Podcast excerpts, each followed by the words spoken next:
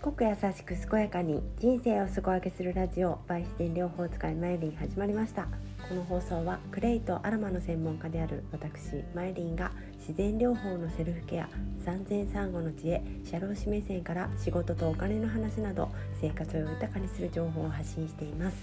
今日は2022年12月7日水曜日ですね。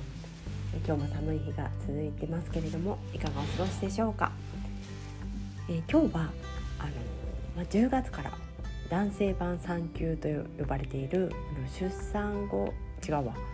えー、産後パパ育休かすいません。産後パパ育休で、まあ、またの名をまたの名をというかいろんな言い方がこういうのねあるからややこしいんですけどあの出生時育児休業ですね。あの女性だったら産休にあたる時期、えー、産後8週間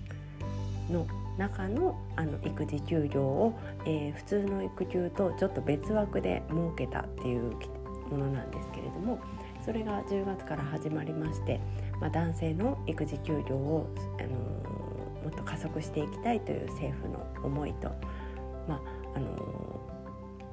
世間一般ではまだまだ男性が育児休業を取るっていう文化が馴染んでいないっていうのもあってなかなかあの取得率もそこまで上がっていない状態なんですけれども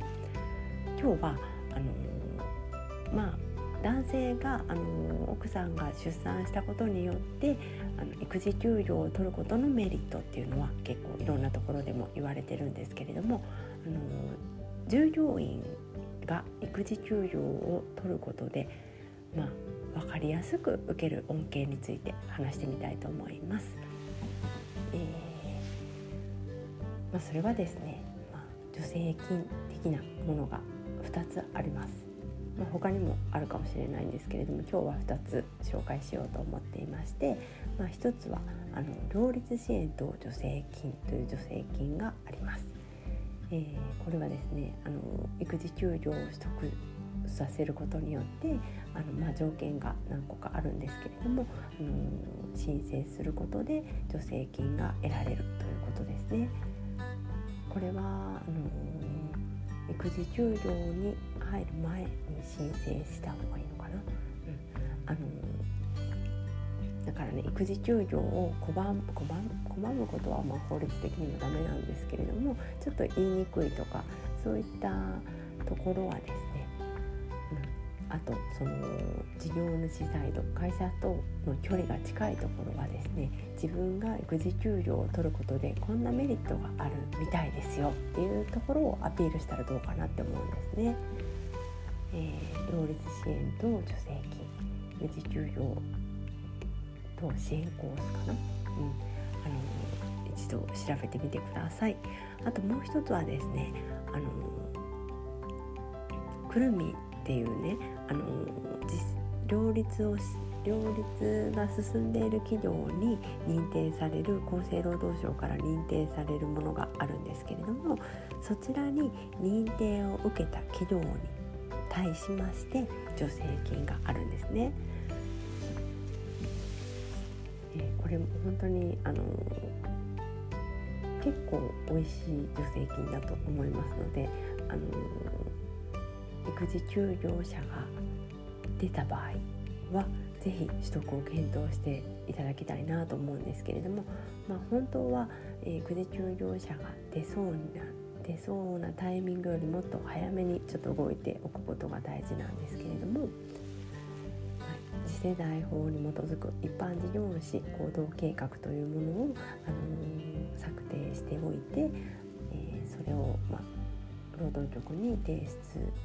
ていてその計画を達成しあの一定の条件そういった育児休業者がいるとかその目標を達成したとかそういった、えー、まあ、の長時間労働者がいないとかねそういう条件が何個かあるんですけれどもそれをクリアしたところにあの認定が受けられるんですね。その認定を受けたところに対して助成金が、まあ、別申請にはなるんですけれども出ますので育児休業を加速させるための助成金としてあまりこう浸透していない感じはあるんですけれども、まあ、あの申請に対してもそれほどこう難しい書類を必要とされるとかいうわけではないので、まあ、ちょっとでも条件に当てはまりそうだったらまずはねあの管轄の労働局に問い合わせていただけたら面白いかなと思う。面白い、うん、ちゃんと教えてくれると思いますので言われた通りにあの書類を準備したらあの通ることが多いと思いますので、えー、育児休業者は出したいけれどもちょっと資金繰りが厳しいよなとかそういった、え、ちの企業様にとっては育児休業者を出すということの、え、金銭的なメリットっていうところにも目を向けていただいてまたその従業員さんが育児休業を取ることで、あのー、人としても、まあ、企業に戻ってきてその方がまたいずれね後輩を指導する際にもあの必ず役に立つスキルが身につけてくると思いますので、でまあ、できればそんなねその助成金のためだけに1日とか2日とかそういうのではなくて、まあ、最低でも1週間なんか、えー、できれば1ヶ月以上の育児休業を取得、まあ、出産時育児休業出生時育児休業か産後パパ育休は8週間までなんですけれども、まあ、1歳までは育児休業を取れますのでそういった、えー、会社にとってもメリットがあるしその方えー、育児休業を取得する人にとっても大きな経験をできる育児休業になると思いますので是非こうご出産の近い従業員をお持ちの方は検討していただけたらなと思います。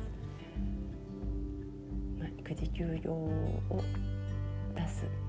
まあ、どちらもですね出す方もあの休ませてもらう方もまあ、お互いを思いやることでやっぱり企業というのは回っていくものでそういうことに対してあの有意義な助成金の使い方はあのしていただきたいなと思いますので育児休業を取得したいなと思っている男性とか女性女性はね、まあ、そんなにあの反対されることも少ないとは思うんですけれども男性でちょっとあ、ま周りに育児休業を取得したい人がいないしちょっと言いにくいなっていう場合はこういったね金銭的なメリットの面からアプローチしてみて、まあ、なんならこのパンフレット持ってきましたけど的なところまでやってあげるとちょっとああのアピールになるのかなとは思います。まあ、そこまでねしなくても本当は取らせないといけないんですけれどもあのまあ、会社との距離が近い場合とかねちょっと言いやすそうな場合とかあの自分がそういう手続きに長けてるような方はね一度提案してみるのも一つだと思います。えー、それでは今日はあの育児休業にまつわる助成金について2つご紹介してみました、えー、何かの参考になれば幸いです。それではまたさようならバイバイ